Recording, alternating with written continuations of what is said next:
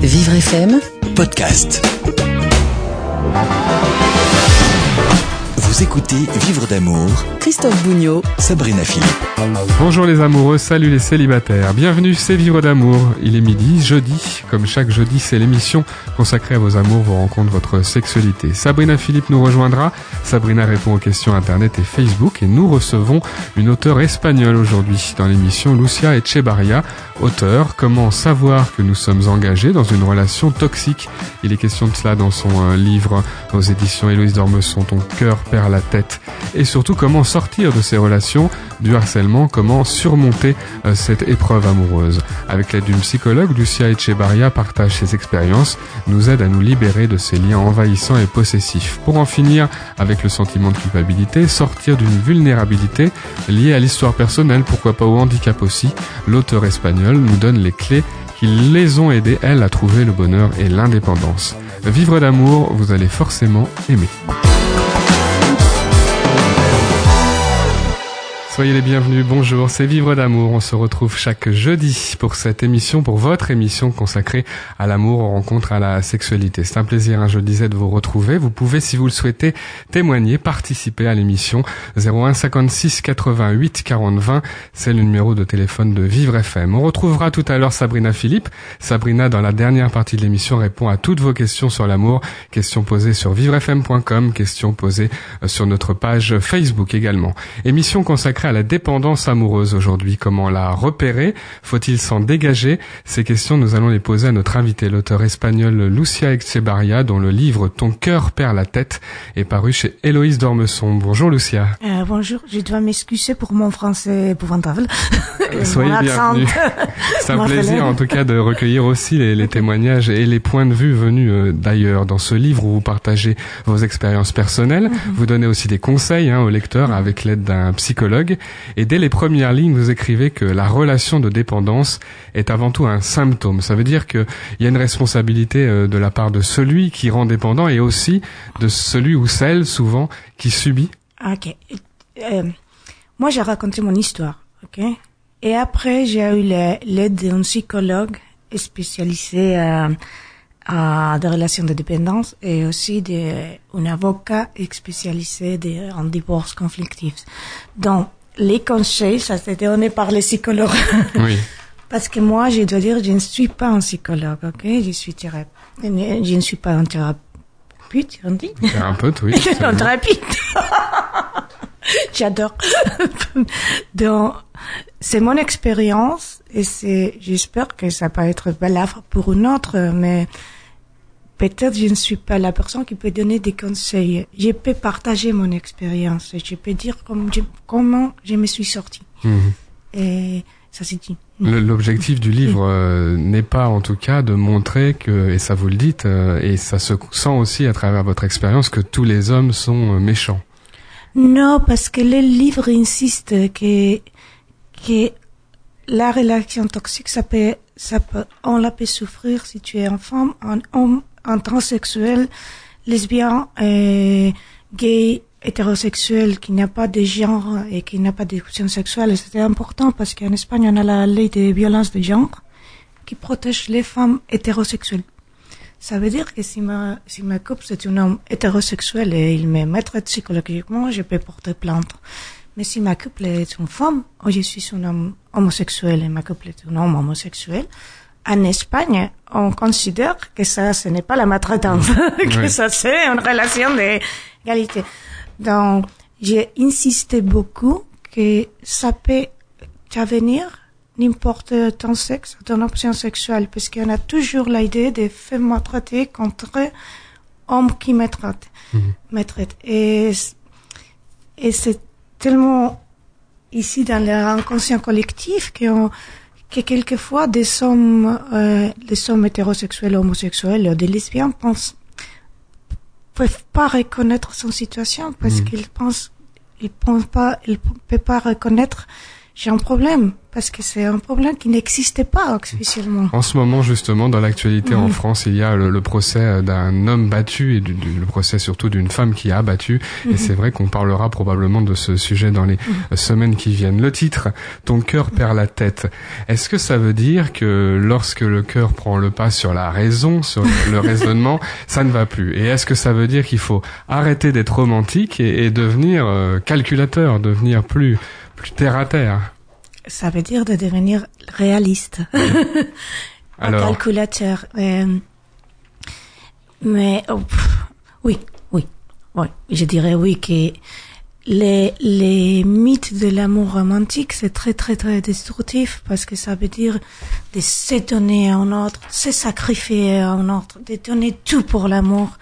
Et finalement, c'est le masochisme institutionnalisé. Si tu penses dans l'amour passion, qu'est-ce que c'est la passion? La passion de Christ. La passion de Christ, c'était avoir des pics, c'était la douleur finalement. c'était la douleur.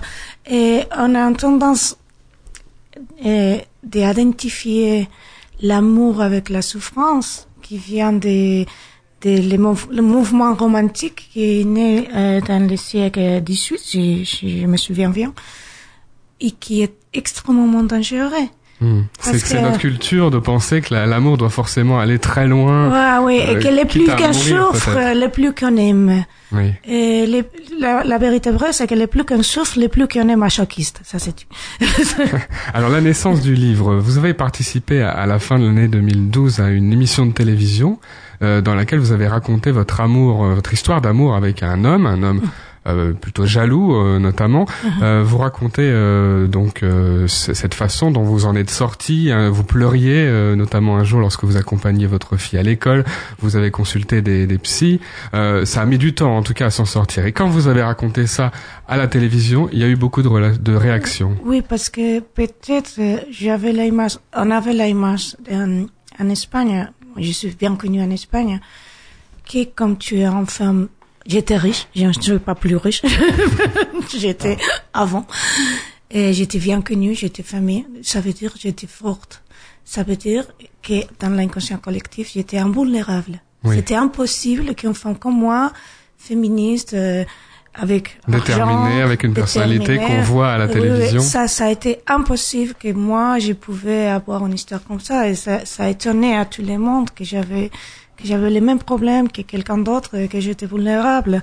Donc, ça, ça a peut-être changé l'idée de, peux pas utiliser le, le mot maltraité. J'ai déteste, de- Vous n'avez pas subi qui- de violence euh, physique? non, il y avait des violences physiques. Oui, Oui, je ne peux pas raconter dans un livre parce que les, les lois en Espagne, les régulations, c'est différent qu'en France. Et même si tu fais autofiction, tu dois absolument prouver que ça c'est la vérité ou tu risques de payer en quantité exorbitante. Donc je n'ai pas raconté l'histoire réelle. Dans l'histoire réelle, finalement, oui, il m'a battu. Mais ça a été les fins, les fins, les, au fond, les moments que j'ai décidé d'échapper, de sortir, oui, il m'a battu. Parce qu'il n'avait rien à perdre, à perdre. Oui. Mais ça a été impossible de prendre des plaintes parce que j'étais bien connue. Il savait parfaitement que je, je, que je dirais rien parce que moi j'étais bien connue. j'ai Vous avez fille. hésité longtemps avant d'en parler, justement, à la télévision, dans un livre ensuite, Non, tout ça. le, jour que j'ai décidé de partir, il m'a battu. Oui.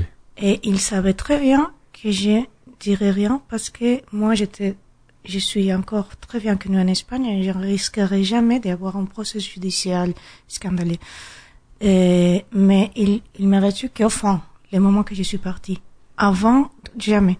Mais avant, il y avait quand même beaucoup de, pression, beaucoup de, de, il y de avait une manipulation psychologique énorme. Et, et donc, j'étais- Comment ça se met en place? Alors progressivement, ou dès le début de la relation, il y a Le des signes? début de la relation, il était le prince charmant parfait. Et si j'ai, et c'était les, les premiers signes que je pouvais pas voir. Qu'il était trop charmant. qu'il, qu'il, qu'il m'a cloné, on dirait. Que il, il, il était comme un caméléon. Cam, caméléon, Oui. comment on dit en français? Un caméléon Un caméléon. changeait d'apparence, de changé. personnalité souvent. Non, qui a changé, qui a fait un personnage pour me faire plaisir. Par exemple, j'adore le jazz. Donc, il est venu avec moi à tous les concerts de jazz d'Espagne.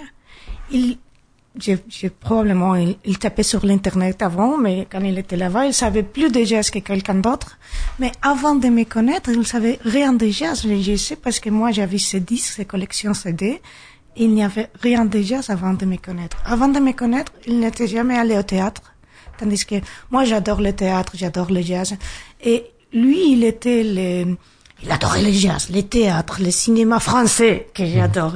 Le- C'était presque trop de, de chance, entre donc, guillemets. Je pense qu'il a changé, il a créé un personnage pour me faire plaisir. Il adapté comme un chaméléon. Et soudainement, j'ai trouvé un homme qui était exactement ce que je voulais. Mais et, comme tous les narcissiques, il, il a créé un personnage pour me faire Mais dans une relation qui serait euh, saine, classique, on va dire, on aurait pu avoir aussi deux personnes qui, qui Dans avaient les une mêmes relation affinités. saine, c'est complémentaire, c'est pas fusionnel. Dans une relation saine, euh, chaque personne, c'est la personne qu'elle est, elle, change pas.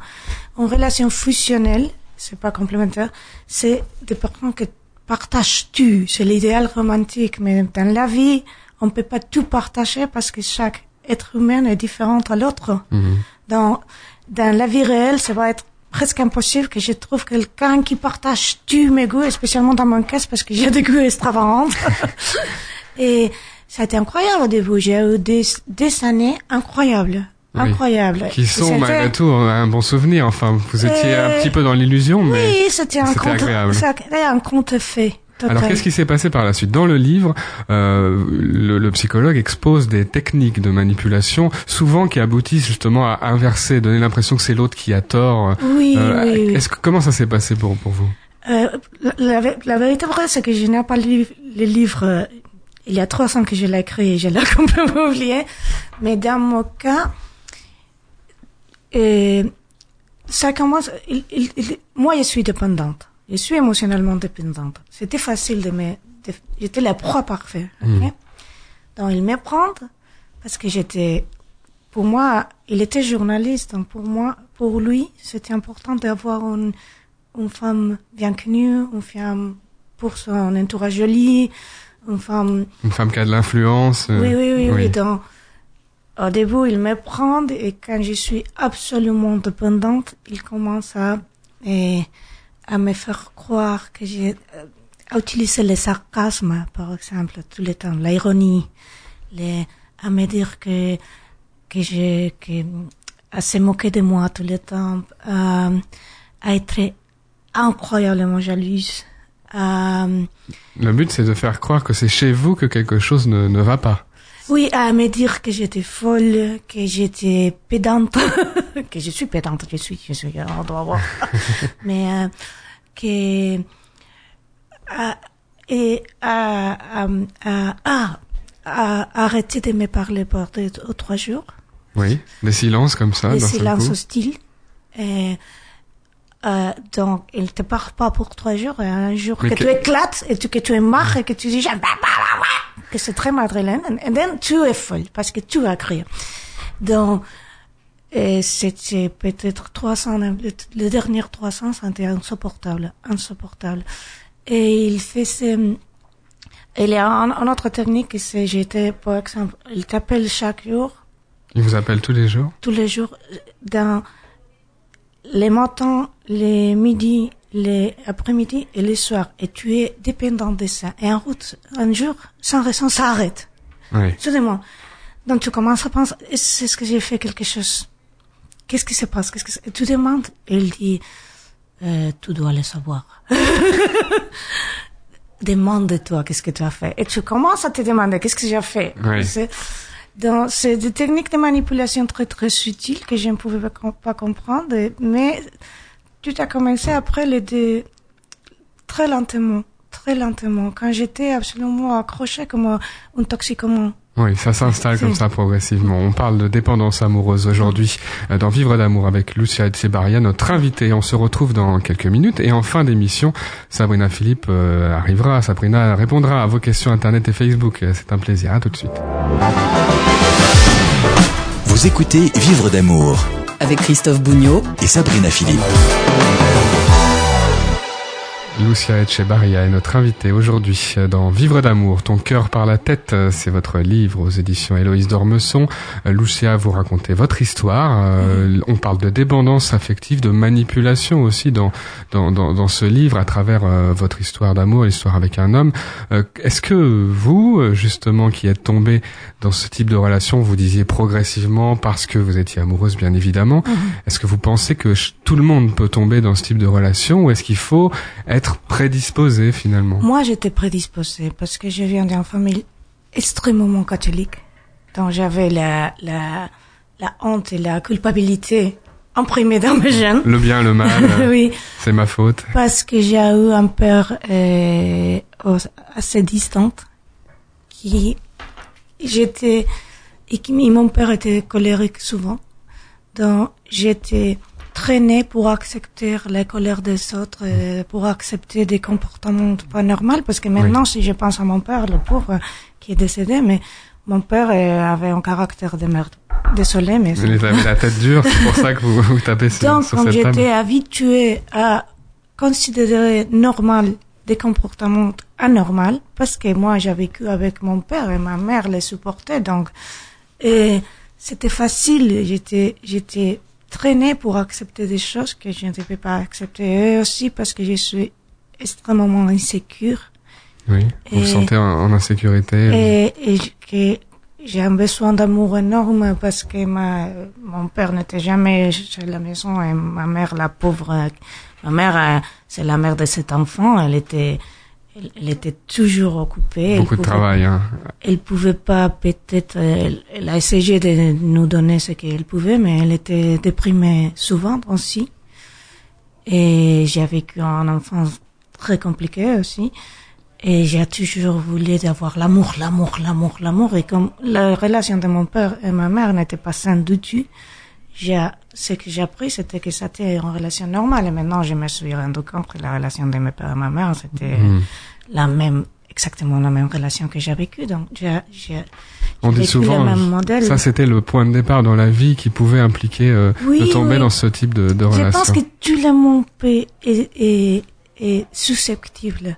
Parce que je je crois pas qu'il y a une personne qui peut nous dire j'ai eu une enfance incroyable, la relation de mes parents était incroyable parce que normalement on a vécu avec dans euh, on avait la vie euh, on a vécu avec des couples qui avaient des relations dans ce monde machiste et dans ce monde compliqué, spécialement ma, génération.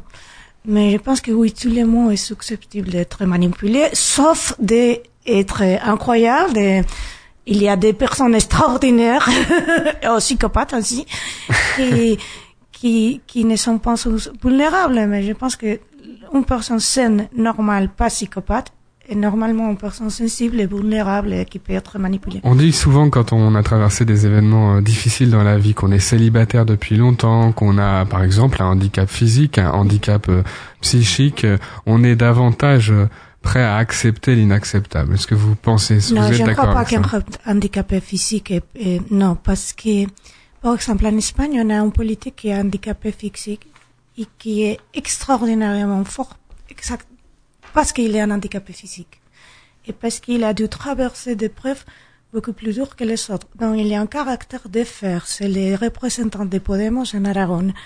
Et il est les La région politiques- Aragon. oui, les plus intelligents probablement qu'il y en a, parce que après que tu t'es battu dans la vie avec des, des problèmes énormes, va, te battre avec les restes, euh, te battre avec les autres députés, c'est rien. Donc on est armé au contraire quand on a a traversé une épreuve de ce type. Bien sûr, je, je, je ne dirais jamais qu'un handicapé physique est plus vulnérable parce que ça fait pas, on sait jamais, on sait jamais. Tu peux, ma fille, il y a dit, elle, elle, a- elle est, Elle est malentendante? Et je n'ai jamais l'impression de qu'elle a, elle a un problème parce qu'elle est malentendante. Jamais. Elle, elle vit une vie absolument normale. si tu, elle, elle, elle écoute pas, mais elle a peut-être développé des, des, Des autres euh, Oui. signes, des autres forces aussi. et, et tu les montres, parce qu'au début, personne ne se rendrait compte qu'elle est, qu'elle est presque sourde. Parce qu'elle peut lire les, lire les lèvres. Sur les lèvres Et quand finalement quelqu'un dit ah mais elle est sourde, qu'elle n'est pas sourde, elle est malentendante, et on dit oui, elle dit pobrecita, oh la pauvre. Mais elle, elle n'a pas pobrecita du tout. elle a- a envie. Il y a une force, il y a aucun problème. C'est c'est ça la clé, hein, et on comprend dans le livre, la clé c'est c'est l'estime de soi. Euh, Oui. Quand on a euh, vécu tous ces comportements et que vous avez vécu de, de, de pression psychologique, de violence aussi, on, pendant longtemps, euh, cette estime, elle a, elle, elle a dégringolé, elle a, elle a chuté. Comment on fait pour trouver la force justement, si on le souhaite, de d'arrêter et de partir? Dans mon cas, c'était ma fille. Dans mon cas, euh, c'était ma fille qui a commencé à être triste aussi et qui a commencé à se ressentir. Et je me suis rendu compte, je, probablement, si je n'aurais pas eu une fille, parce que la fille, ce n'est pas, euh, C'est pas la fille de cet homme? c'est pas la fille de cet homme, probablement je m'aurais suicidé. J'avais la fantaisie de me tuer chaque jour. Enfin, chaque jour, je me suis levée quand je pouvais me lever. Je pouvais même me lever. Et toute mon idée, ça a été, euh, si je pouvais prendre des pilules et me tuer, ça serait beaucoup plus facile. Et moi, mais moi, je ne pouvais pas parce que j'avais un fille. Et moi, je devais me lever parce que je devais porter la fille à l'école. Et je me souviens qu'il y avait un jour que j'étais avec, j'ai prendre ma fille pour aller à l'école et j'ai commencé à pleurer, pleurer, pleurer dans la rue sans pouvoir m'arrêter. Et ma fille était, et, elle avait peur, elle comprenait rien. Et quand j'ai j'ai regardé le- les yeux de ma fille, qui me regardait complètement étonnée, je me suis rendu compte qu'on doit arrêter ça. Mm. Parce que moi, je peux me détruire à moi-même si je veux. Je sais mon problème, mais je peux, imposer ça à votre à votre je fille. peux hein. pas imposer ça à notre Ça a été votre votre force. Il y en a d'autres dans le livre qui sont décrits. On peut s'appuyer sur ses amis, on peut s'appuyer sur sa famille, sur Mhm. une passion aussi dans la vie, pourquoi pas. Euh, ça veut Alors, dire- idéalement, idéalement, ça devrait, tu devrais, on devrait le faire pour nous-mêmes. Idéalement. Oui. Dans mon cas, c'était pas pour moi. Parce qu'on ne s'aime plus soi-même. On peut aussi se faire aider si on le souhaite. je, je, je- si je, si je serais héroïque, je te dirais, moi, je l'ai fait parce que moi, j'ai m'aimé à moi-même et j'ai décidé de le faire pour moi-même, mais non. Et en ce moment-là, j'avais aucune estime pour Mhm. moi-même. On peut, si on le souhaite, euh, aussi se faire aider d'un psychologue. Hein, si- Moi, si j'ai peut sorti avec une psychologue et c'était très important pour moi. J'étais allée à un psychologue. Quand j'étais, je suis allée à un psychologue avec une dépression incroyable. Moi, je pensais que j'étais folle.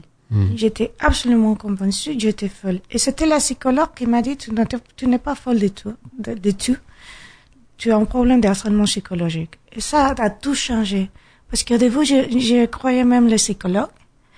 J'étais dans cette spirale de, de, de, de me maltraiter à moi-même, de, de me dire, j'étais mon pire ennemi. Mais, mais pour moi, et j'insiste tout le temps dans le livre, la, respo- la responsabilité était à moi aussi. Lui, il- lui, il a un problème, je ne sais pas lequel, je ne sais pas pourquoi, mais le problème, c'était le mien. Mm. C'est, si le problème est mien, si c'est moi qui ai choisi de rester dans ces relations, c'est moi qui peux sortir. Et pour moi, c'était très important de savoir que moi, j'avais la force pour sortir et que de la même façon que j'avais entré, je pouvais sortir. On précise aussi dans le livre, et c'est important, il y a les conseils d'un psychologue, les conseils d'un juriste aussi, parce qu'il faut, euh, lorsqu'on a, lorsqu'on n'a pas euh, un autre lieu pour vivre, lorsqu'on a des enfants, s'abriter de, financièrement aussi, calculer un peu son coût, si je puis C'est dire. pour ça que j'ai demandé un avocat, parce que, bon, je répète que j'ai été dit hors des microphones, mais moi, quand je me suis mariée, il avait un petit parti à moi, en intuition, qui savait que ça pouvait, pouvait pas être l'amour de ma vie. Donc, j'ai fait séparation des biens. La séparation des biens.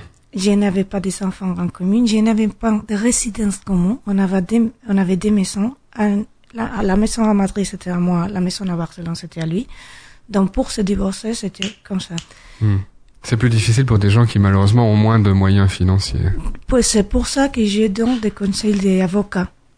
Et j'ai appelé un avocat parce que je comprends que c'est très difficile pour des gens qui, euh, qui partagent tout. Mais je pense que ça, c'est un problème de notre société aussi, que c'est très difficile de se divorcer parce qu'on a cette idée de on doit tout partager. On doit faire une société. Mais même dans des sociétés qui ne sont pas des mariages, des sociétés patrimoniales de quelqu'un, avec quelqu'un entre nature, c'est très difficile de se divorcer. Les- aux États-Unis, il y a des coachs pour divorcer les partenaires financiers, les partenaires.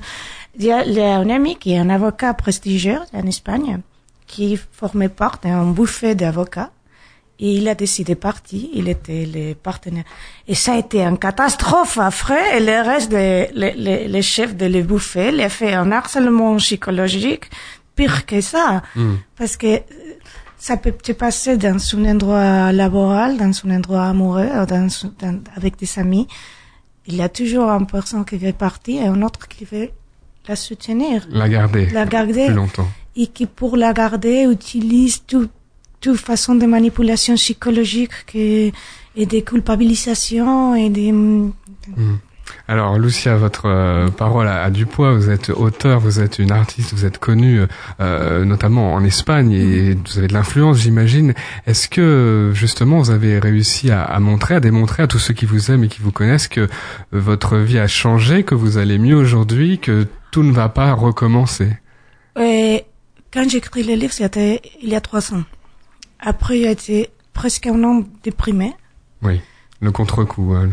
Et, mais ça a été nécessaire aussi parce que j'avais, un, comme ça dit, deuil, des duelo, des tristes. Une tristesse comme duelo, ça, deuil. très profonde. Euh, c'est complètement normal et sain d'être déprimé après. Une fois que tu le sais, que tu sais, je vais être déprimé, ça c'est normal. Je suis saine et comme je suis saine, je suis triste parce que je dois dire au revoir à sa relation. C'est pas un problème. Ça va se passer. Tu restes là-bas et après tu commences à monter. Le problème c'est quand il y a, spécialement dans notre société, on n'accepte pas la tristesse, on n'accepte pas la dépression. Les, dans, il y a des gens qui ne peuvent pas supporter la tristesse et qui ont besoin de, de pilules, de quelque chose pour que on peut pas supporter la, princesse, la tristesse. On n'accepte pas la tristesse, mais c'est un procès naturel. Après que tu as coupé en relation, tu peux pas être euphorique. Donc j'ai resté triste pour un an, peut-être un an et demi, et après, très progressivement, j'ai commencé à remonter et à être euh, beaucoup Et plus ça va, et que j'étais. Et aujourd'hui, ça va. Et on peut redémarrer une vie, une vie amoureuse aussi. Non, je n'ai pas à avoir une vie amoureuse, pas plus. Pas tout de suite. Non, non, pas de. Euh, toujours, j'ai lu beaucoup de livres à propos de ça, et toujours il, il y a un enfant qui le protagoniste euh, trouve un autre personne. Oui. Mais non, dans mon cas, non, pas du tout. Je suis très contente maintenant, je suis très heureuse, mais je n'ai pas un couple. Et peut-être je ne vais pas l'avoir, je ne sais pas, mais maintenant c'est difficile pour moi. Je n'ai pas aucun intérêt. Chaque fois qu'il y a quelqu'un qui, qui, qui me veut, j'ai la méfiance encore. Je ne veux pas, je ne suis pas intéressée. Donc, je ne peux pas dire euh, non, j'ai trouvé un plus charmant après parce que non, j'ai trouvé personne. Mais, mais je peux te dire que je suis beaucoup plus contente que j'étais avant. Et même, je suis beaucoup plus contente que les deux premières années avec lui. Parce que maintenant, si je vais aller à, à- à- quand je lui ai connu, je ne pouvais pas aller un concert tout seul, je ne pouvais pas aller au cinéma tout seul. J'avais l'idée de que je devais vivre, euh, partager avec un couple. Maintenant, je fais tout que je veux tout seul. Si je vais aller un concert, je vais tout seul. Si je vais aller au cinéma, au théâtre, et promener C'est avec mon chien. l'indépendance, c'est la victoire de, Oui, de l'indépendance. c'était plus important pour moi parce que je, je suis élevée dans une culture catholique machiste et je, n'étais pas habituée à faire des choses avec moi-même, de m'aimer avec moi-même, de, d'être contente avec moi-même. Donc pour moi, les, les, les, les fins finales felices, comment on dit, les happy ending, Oui, la happy end, la fin heureuse. et oui, le- pour moi, ça a été des, ça n'était pas un autre prince charmant, c'était la princesse char- charmante que c'est moi-même. Et pour moi, ça a été la conquête incroyable d'apprendre à être celle que je ne savais pas. Retrouvez ce témoignage, les conseils aussi dans le livre Ton cœur perd la tête aux éditions Héloïse Dormesson. Merci Lucia Echebarria. Et merci à toi. Vivre d'amour. Christophe Bougnot, Sabrina Philippe. C'est la dernière partie de Vivre d'amour jusqu'à 13h en compagnie de Sabrina Philippe, votre psychologue. Juste une question d'amour, c'est le moment que vous attendez tous. Sabrina va répondre maintenant aux questions internet et, Facebook, vivrefm.com ou un message directement sur la page de Facebook vous permet de vous adresser à elle. Et on commence avec la question d'Ahmed. Ahmed nous écrit de Grigny. Je suis tombé amoureux d'une femme non-voyante et mes euh, potes se sont moqués d'elle. J'ai failli me battre, mais elle n'a pas voulu. Elle n'arrête pas de me dire que je devrais laisser tomber, garder la même vie qu'avant et la laisser tomber, euh, dit-il. Comment éviter qu'elle ne me quitte pour mon bien? Ce sont ses mots. Comment l'aider à retrouver confiance en elle? Eh bien, j'ai envie de vous dire, euh, Ahmed, euh, que la réponse, vous l'avez déjà. en fait, vous devez lui dire et lui redire que vous l'aimez. je, je, ne sais pas si elle vous quittera pour votre bien. Je ne suis pas sûre de ça. Euh, par contre, elle souffre en effet de cette situation et peut-être que le temps lui permettra, le temps que vous passerez ensemble, le fait que vous ayez une relation qui puisse euh, justement s'inscrire au fil des mois, lui permettra de trouver confiance. Mmh. Peut-être qu'elle sa, sa compagne, euh, son amoureuse, a une difficulté avec son handicap, difficulté d'acceptation qu'on comprend parce que ça met du temps aussi à, apprivoiser ça. Hein. Bien sûr bien sûr. Et, et, le temps, pour ça, rien ne peut remplacer le temps qui, qui justement est garant de la confiance qu'on a dans l'autre, dans l'histoire que l'on vit. Mhm. C'est quand même étonnant de, de vouloir comme ça on, décider à la place de l'autre ce qui, ce qui serait bon dans, dans la relation à deux. C'est pas c'est pas euh, une mauvaise intention, on le sent bien ici, hein, mais euh, c'est une, une preuve d'amour quelque part. C'est se dire j'aime cette personne, j'ai envie qu'elle soit heureuse et, et, et avec moi elle ne le sera pas. Être se persuader que que voilà, elle peut pas être heureuse avec euh, avec mm. soi. Donc c'est aussi de l'amour. Euh, et s'il lui signifie que si elle le quitte, il sera plus malheureux que si elle reste avec lui, euh, c'est lui montrer qu'elle fait fausse route, tout simplement. Voilà la clé. Euh, vos questions sur vivrefm.com en lien avec l'amour, les rencontres, la sexualité. Pauline nous écrit de Fontainebleau. Je suis très dépendante. Euh, elle a un handicap, Pauline. Il n'y a que les infirmières et les kinés qui me touchent. J'ai besoin de caresses et d'affection. Où en trouver? Question pas facile. Vraiment question difficile, hein, puisqu'on le sait. Euh, bon, on parle beaucoup d'assistance sexuelle. On en parle plus pour les hommes que pour les femmes qui elles aussi ont besoin de sexualité, besoin de sensualité, ont besoin d'être touchées. Euh, je crois, Pauline, si vous en avez l'occasion, qu'il faut commencer à en parler un petit peu autour de vous. Est-ce que quelqu'un peut entendre ça parmi les soignants? Est-ce que vous avez lié des relations particulières autour de vous, amicales? Hein, Parce que souvent, les parents, c'est juste impossible. Donc, est-ce que vous avez une meilleure amie, un meilleur ami, un soignant de qui vous êtes proche amicalement, à qui vous pourriez en parler? Parce que moi, la solution, je ne l'ai pas aujourd'hui. Il n'y en a pas. Hmm. Voilà, c'est clair. Hmm. Euh, donc cette solution ne peut venir quelque part que de votre entourage, peut-être.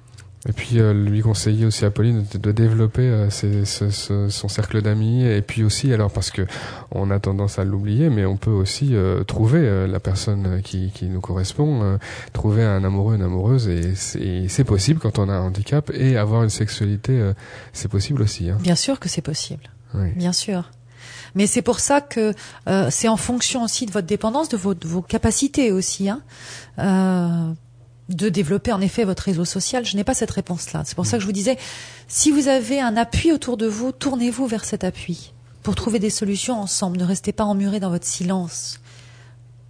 Vos questions, vous pouvez euh, nous les adresser, les adresser à Sabrina aussi en envoyant un message sur la page Facebook de Vivre FM. Yvan nous écrit de la ville de Libourne. Je me suis marié trois fois et à chaque fois ça s'est conclu par un divorce. J'ai 45 ans et je voudrais me fixer pour mes vieux jours. Pourquoi tant d'échecs? Comment réussir à trouver une femme bien? vous, vous fixez pour vos vieux jours, Yvan, alors que vous avez 45 ans, vous me faites peur.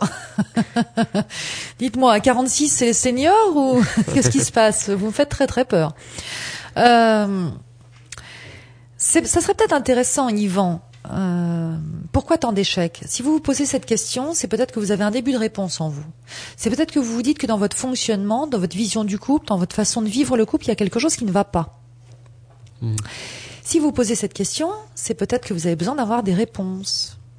Et ces réponses-là, je ne peux pas vous les donner parce que je ne connais pas votre vie. Mais Vous pouvez aller voir une psychologue, un psy, qui pourra peut-être vous aider à commencer à avoir des réponses et qui vous évitera de recommencer sans cesse peut-être les mêmes erreurs, car vous trouverez, je n'en doute pas, une autre partenaire, mais si vous recommencez les mêmes erreurs avec cet autre partenaire, Mmh. vous irez à l'échec aussi. Il a, Yvan a droit de faire ce choix quand même de, de rechercher une relation, euh, d'être dans une démarche de rechercher une relation durable. Tout à Euh, fait. c'est vrai que ça se décrète pas, vous dites souvent Sabrina, de, de trouver la, la femme pour longtemps.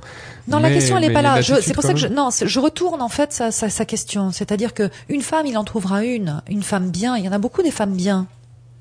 La question n'est pas là. Mais C'est, oui. c'est, mais oui, c'est la question, c'est est-ce que lui, et c'est pour ça, puisqu'il nous pose la question, est-ce que lui, dans son comportement, dans sa façon de vivre le couple, a quelque chose qui ne fonctionne pas et qui l'amène systématiquement à une rupture Ça arrive. Et si c'est le cas, ça se règle. Toutes vos questions sur vivrefm.com comme euh, Louis. Louis nous écrit de Bayonne. Ma femme euh, est amputée du bras droit. Elle est très belle, je l'aime. J'ai voulu euh, lui offrir pour son anniversaire une belle prothèse dernier cri qui coûte euh, 3000 euros, une prothèse esthétiquement parfaite. Mais ma femme a très mal pris ce cadeau. Pourquoi est-elle vexée? Comment en rattraper le coup? Alors, j'imagine, et encore, ce n'est qu'une supposition, que votre femme s'est dit que cette prothèse parfaite, finalement, correspondait à un désir pour vous de la voir parfaite, c'est-à-dire avec deux bras. Et je crois que c'est c'est là où... De réparer le handicap en quelque Voilà, sorte. de réparer le handicap par cette prothèse. Euh, il faut lui en parler. Il faut essayer de comprendre pourquoi. Pourquoi elle a eu cette réaction? Vous savez, il n'y a que la communication dans un couple, quelque part, qui peut réparer. Et si elle arrive à vous dire, mais parce que j'ai l'impression que tu me veux parfaite, tu voudrais que j'ai deux bras, de pouvoir lui, enfin vous, lui dire, mais non, pas du tout, je voulais te faire plaisir. Mhm. Voilà, c'est aussi simple que ça. C'est vrai aussi que ça doit être euh, son choix à, à cette femme de, de porter ou non une prothèse, de, se sentir belle de, de différentes façons, hein, avec ou sans prothèse. tout à fait, Oui. bien sûr. Merci à, Louise pour cette question. En tout cas, hein. adressez-nous toutes vos questions sur vivrefm.com.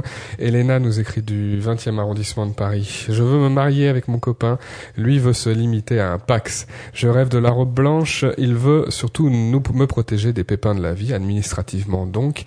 Mon homme est-il anti-romantique? Et qui doit avoir le dernier mot? Alors, si on commence sur le terrain du dernier mot, on est mal parti pour une union quand même. Hein c'est pas un combat. Euh, je vais gagner, c'est moi qui l'aurai. on remporte pas la pièce montée à la fin. Donc euh, l'idée, Elena, c'est que il y a une chose très très importante dans ce que vous dites, c'est que finalement vous avez exactement le même désir, c'est-à-dire le désir de lier vos deux vies, que ce soit par un pax ou par un mariage. Donc ça c'est très important. Vous désirez la même chose. Le fait qu'il souhaite vous protéger justement des pépins de la vie, comme vous dites si bien, montre qu'il a un fort attachement à vous et que ça le préoccupe de savoir finalement euh, ce qui pourrait advenir de vous en, en cas de coup dur. Ça, c'est important. C'est super important, c'est presque ce qui est le plus important, j'ai presque envie de vous dire. Non pas que je dénigre le mariage, mais que le reste, pour la robe blanche, c'est un peu du décorum. Donc, pour l'instant, vous pouvez vous paxer, et ça n'empêche, il n'empêche pas que vous pourrez vous marier plus tard, euh, quand il sera peut-être plus prêt, quand il aura une vision des, des choses qui sera plus proche de la vôtre. Hein Mais vous voulez la même chose, vous voulez être ensemble, vous voulez vous lier, euh, vous voulez vous protéger, vous voulez vous porter secours et assistance. Ben, c'est le but euh, du couple.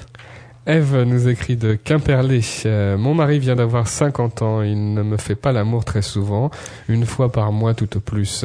Existe-t-il une sorte de ménopause chez les hommes?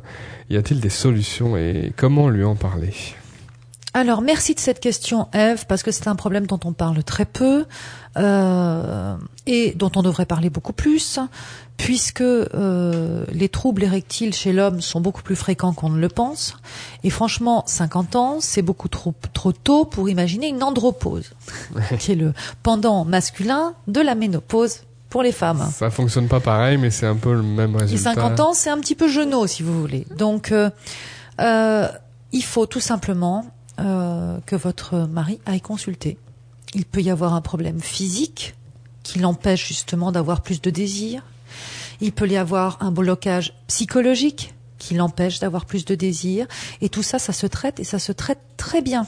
Il y a plein de raisons hein, d'avoir des Il y a plein de raisons et il y a plein de traitements différents. C'est ça, surtout. Donc, qu'il ne reste pas avec ce problème qui nuit à votre couple, qui nuit à votre sexualité, à votre entente, à votre complicité. Des solutions, il y en a plein. Euh, des traitements, il y en a plein. Euh, des causes, il y en a beaucoup. Donc, euh, voilà, il va consulter, il va trouver le problème. C'est quand même dommage de s'en priver. On termine avec la question de Mustapha. Mustapha nous écrit de Ronnie Soubois. Je me sens ridicule sur le site de rencontre à mon âge. J'ai 45 ans et je sors d'un divorce douloureux. J'ai l'impression de trahir mon ex-femme sur le net et de plus j'ai pas beaucoup de conversations intéressantes avec les femmes. Est-ce de l'arnaque? Mais qu'est-ce qu'ils ont tous avec ces 45 ans Considérer qu'ils sont seniors, c'est pas possible, ça, on va pas s'en sortir.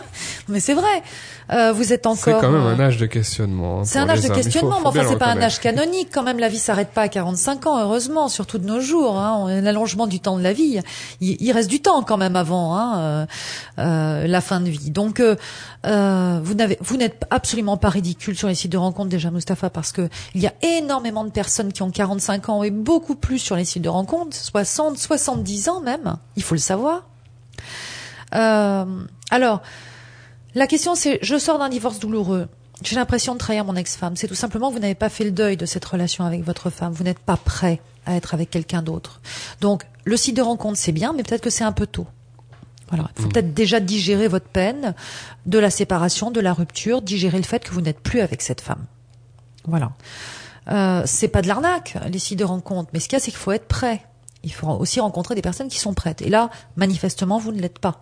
C'est pour ça que vous n'avez pas de conversation intéressante. C'est pour ça que vous trouvez tout ça ridicule et que vous n'arrivez pas finalement à aboutir à des rencontres. Il faut attendre, c'est le temps qui va résoudre les choses. Il y a toujours un temps incompressible de deuil et quand la relation a été forte, forcément le temps est un peu plus long. Dans une société qui veut toujours aller très vite et je n'arrête pas de le répéter, il faut du temps pour les larmes Euh, et nous avons tous besoin de ce temps euh, pour euh, digérer notre peine.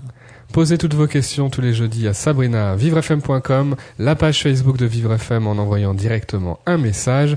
Si vous souhaitez plutôt témoigner dans l'émission d'une expérience forte, d'un succès, d'une difficulté, 01 56 88 40 20, c'est le numéro de téléphone de Vivre FM. 01 56 88 40 20. On le dit en chœur. Merci beaucoup Sabrina. Merci Christophe.